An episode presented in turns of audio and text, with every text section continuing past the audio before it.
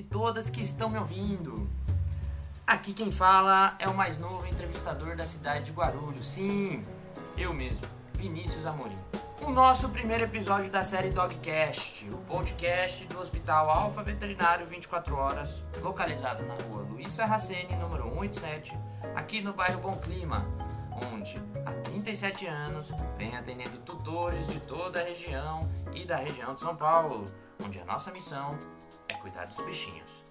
E o Dogcast de hoje, contamos com a presença de uma pessoa muito experiente, já está nesse ramo há muitos anos. Aqui estou agora com o doutor Mário Prado, diretor do Hospital Alfa Veterinário 24 Horas. Por favor, Mário, se apresenta para os nossos ouvintes, conta mais sobre você. Bom, depois dessa apresentação, né, Vinícius? Que fantástico! Na verdade, o que eu estou gostando mais aqui, desse dogcast que a gente está fazendo aqui, é a Maria. A Maria está sentada aqui, deitada aqui na, na, na mesa. Eu estou achando o máximo essa gata aqui, sossegada, tranquila entre a gente aqui. Eu estou amando, viu, cara? Deixa ela aí, não tira ela aí não. É, bom, você pediu para falar de mim, né? Bom, eu me formei em 1983 e no mesmo ano eu fundei a Clínica Veterinária Alfa. E eh, foi, fomos crescendo, crescendo, crescendo. E então atualmente estamos com o Alfa Hospital Veterinário. Ah, nesses 37 anos eu tive a permissão de poder ajudar muitos bichinhos, muitos pacientes, muitas pessoas e eu me sinto realmente orgulhoso de, de poder estar atuando até hoje nessa área que eu amo tanto, que é a medicina veterinária. Legal, Mário, muito legal. E a gente aqui, a ideia do Dogcast é a gente tirar várias dúvidas que a gente tem no nosso cotidiano com os nossos bichinhos, né? E começando aqui com a primeira pergunta, né? É uma coisa que tem surgido nesse, nessa nova era digital, que é a questão do microchip. Para que serve isso? É um GPS? Eu fico muito feliz que você tenha perguntado isso, Vinícius. Microchip é, virou assim uma fonte de identificação. Então antigamente se usava coleira, né? Com o nome da pessoa, do dono, telefone, o nome do animalzinho. E isso aí não resolvia muita coisa, né?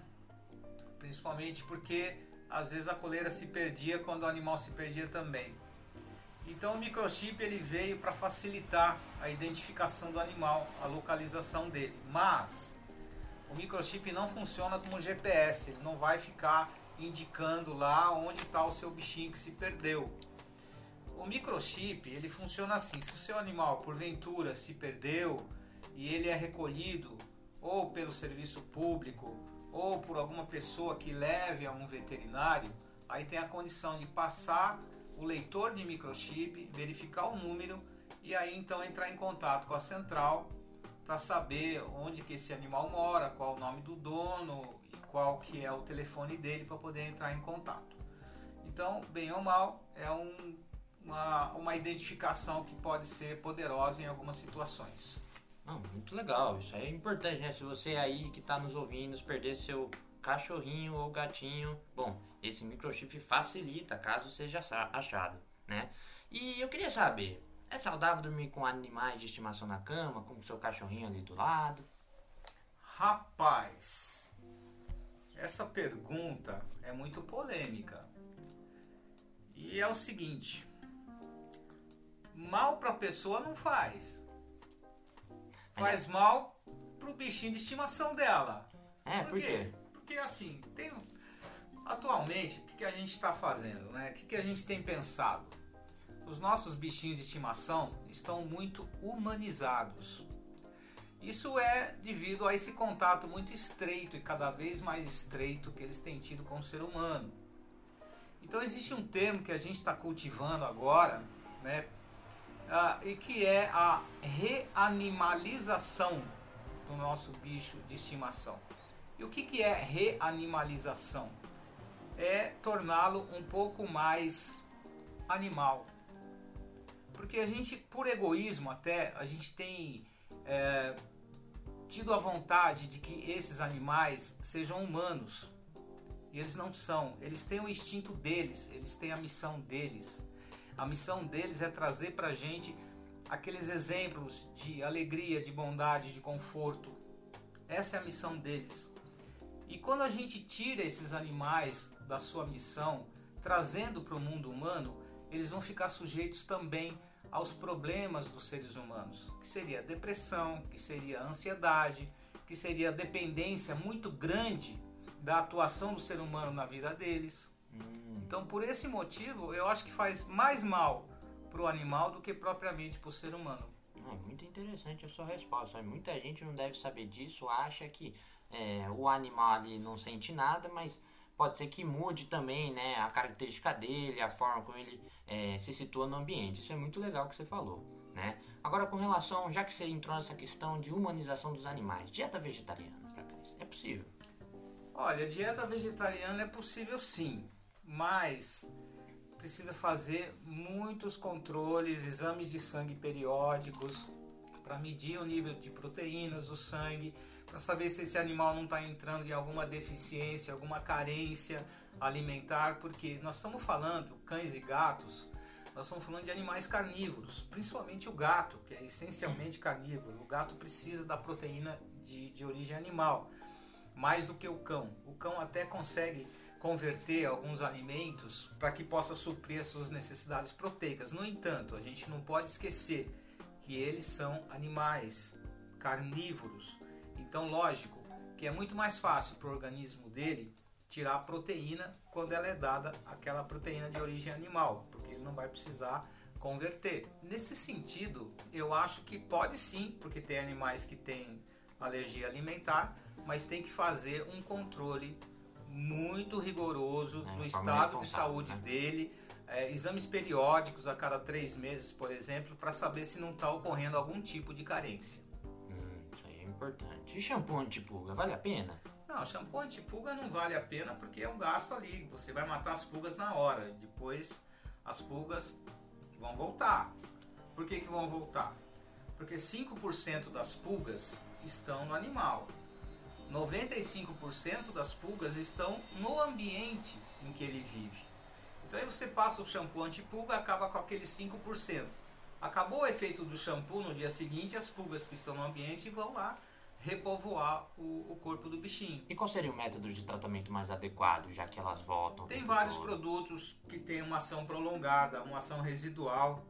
São produtos que vão desde coleiras até produtos eh, de spot, que a gente chama, que é uh, um produto que é absorvido por toda a pele do animal e fica agindo durante um mês. Tem comprimidos que duram três meses, tem coleiras muito boas que duram oito meses. Quer dizer, existe um leque aí de, de opções que você pode adquirir e realmente erradicar a pulga do animalzinho. Bom, legal. E cachorro?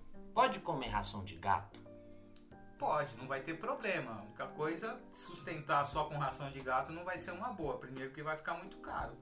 Mas se eventualmente o cachorro comer a ração do seu gato lá, não vai ter problema nenhum. Ah, Agora bom. o contrário, o contrário, não pode. O gato comer a ração do cachorro por um longo período. Por exemplo, você alimentar um gato só com ração de cachorro durante uma semana, você pode estar tá induzindo o seu gato a uma deficiência de tiamina que é uma, uma vitamina que tem na ração do gato, mas não tem na ração do cachorro. Não, legal, isso é muito importante, né? O gato pode passar mal com a ração lá do cachorro e aí fica complicado. É, eu queria saber o que é leishmaniose e dirofilariose. Conta mais sobre isso. Bom, leishmaniose é uma doença que ela é grave, bastante grave, tratamento difícil. Ela é transmitida pela picada de um mosquito né? E esse mosquito infectado, se ele picar o animal, é, esse animal vai desenvolver a doença. Agora, o, o, o, grande problema não é só o animal adquirir a doença. O grande problema é que esse animal fica sendo um é, hospedeiro da doença e o mosquito que pica esse animal, pica um ser humano, ele pode transmitir através da picada a leishmania também para o ser humano, né? Por isso se fala muito, né? Teve aí uma, uma, uma, discussão muito grande mundial, a nível mundial, sobre se os animais acometidos por leishmaniose deveriam ser eutanasiados. Então teve tudo isso aí. Atualmente já existe uma certa complacência com relação a isso, que eu acho ótimo. Tem, tem tratamento, mas o tratamento não é, não é fácil, não é simples. Então, assim, mas é uma doença que está meio restrita a alguns locais. Ela não é epidêmica, ela é endêmica. Endêmica, né? Algumas locais, regiões, algumas né? regiões, é, que acabam é, é, aqui sendo mais São adequado Paulo, Guarulhos, né? temos tido poucos casos, né? Não é uma coisa tão alarmante quanto é em outras regiões. Tipo, A dirofilariose é uma outra doença que transmite um verme que se aloja no coração dos, dos, animais, dos carnívoros, principalmente cães. É, também transmitida pela picada de um mosquito? E de qualquer forma, assim, também, também tem a sua gravidade, mas é um pouco mais fácil de, de, de brecar o ciclo de desenvolvimento da dirofilariose através de fármacos. Mas é, o que a gente tem que pensar é o seguinte: de qualquer forma, tem uh, usando regularmente produtos ou por via oral ou produtos de uso cutâneo mesmo ou coleiras, a gente pode evitar a transmissão dessas doenças através do mosquito, porque esses produtos eles ou repelem ou impedem o desenvolvimento do ciclo. E ela é, tem um foco é, mais regional ela pode ser A dirofilariose é mais comum em regiões assim, litoral norte, existe também no litoral sul, é, perto de represas. Então, onde tem um, uma- Rios, um né? estímulo, é, onde tem um estímulo, ou tem selva, ou tem mata, que favoreça o crescimento e o desenvolvimento do mosquito transmissor da dirofilária. Hum, não, muito legal, hein? Esse debate tá muito bom, né? Agora, uma coisa que é muito comum e que a gente sempre se pergunta é o porquê. Por que, que os cães ficam com a língua para fora? Os cães ficam com a língua para fora porque eles não têm glândulas sudoríparas. Então a única forma que eles têm para perder calor é através da respiração. Glândulas sudoríparas seria Aquelas glândulas que, que a gente, por exemplo, o ser humano, ele, ele tem glândulas sudoríparas, ele produz o suor e dessa forma ele perde calor, perde aquela, aquela sensação de calor no corpo. Então, ele- através do suor acontece isso. No cão, isso não acontece, porque ele não tem essas glândulas. Então, ele tem, através da respiração, é que ele vai tirar o calor de dentro do corpo dele para diminuir aquele desconforto quando está muito quente, etc. né? Então, é mais por isso. Tem- as glândulas sudoríparas do cão estão localizadas nas patas, mas a função delas é de marcar território. Então, não, não são o suficiente, em número suficiente para que ele eh, tenha essa, essa, essa troca de calor, essa perda de calor para o meio ambiente. Não, legal. Acho que talvez seja a última pergunta, né? É uma pergunta muito recorrente que a gente vê, né? É, as pessoas a cada vez mais têm adotado animais domésticos, né? A gente tem visto uma grande campanha, né? De não abandone os animais, de não deixar eles na rua. Isso é muito importante, né? E eu queria tratar sobre essa questão, né? Se os animais domésticos, cachorro, gato, talvez passarinho, não sei, podem beneficiar a saúde do ser humano. Vou responder em duas partes. A primeira parte, que é assim, eu acho louvável que as pessoas recolham os animais, que as pessoas adotem os animais e é, dessa forma elas, elas possam diminuir o abandono animal. O que a gente está vendo no Brasil é uma transformação muito bacana, muito legal mesmo, que seria a conscientização da posse responsável. Então, essa conscientização da posse responsável está levando as pessoas a realmente quererem é, os animais, mas para cuidar deles. Não, aquela coisa de ter animal por luxo está caindo bastante, né? Como se animal fosse uma grife, como se as raças fossem uma grife. Então isso está caindo muito. Então, é, nesse sentido, eu acho muito bacana essa corrente que está acontecendo acho até por um desenvolvimento da espiritualidade das pessoas, enfim, buscando realmente o que é o que é sincero, o que é o que é bacana para elas. A outra questão é se podem trazer benefícios. Pô, tem um monte de estudos que comprovam que a presença dos animais vai favorecer a liberação de endorfina, que são é, mediadores químicos é, que dão a uma sensação de bem-estar para a pessoa. Né? Tanto que muitos, muitos hospitais já permitem a entrada do cão de estimação para o doente, para poder vê-lo.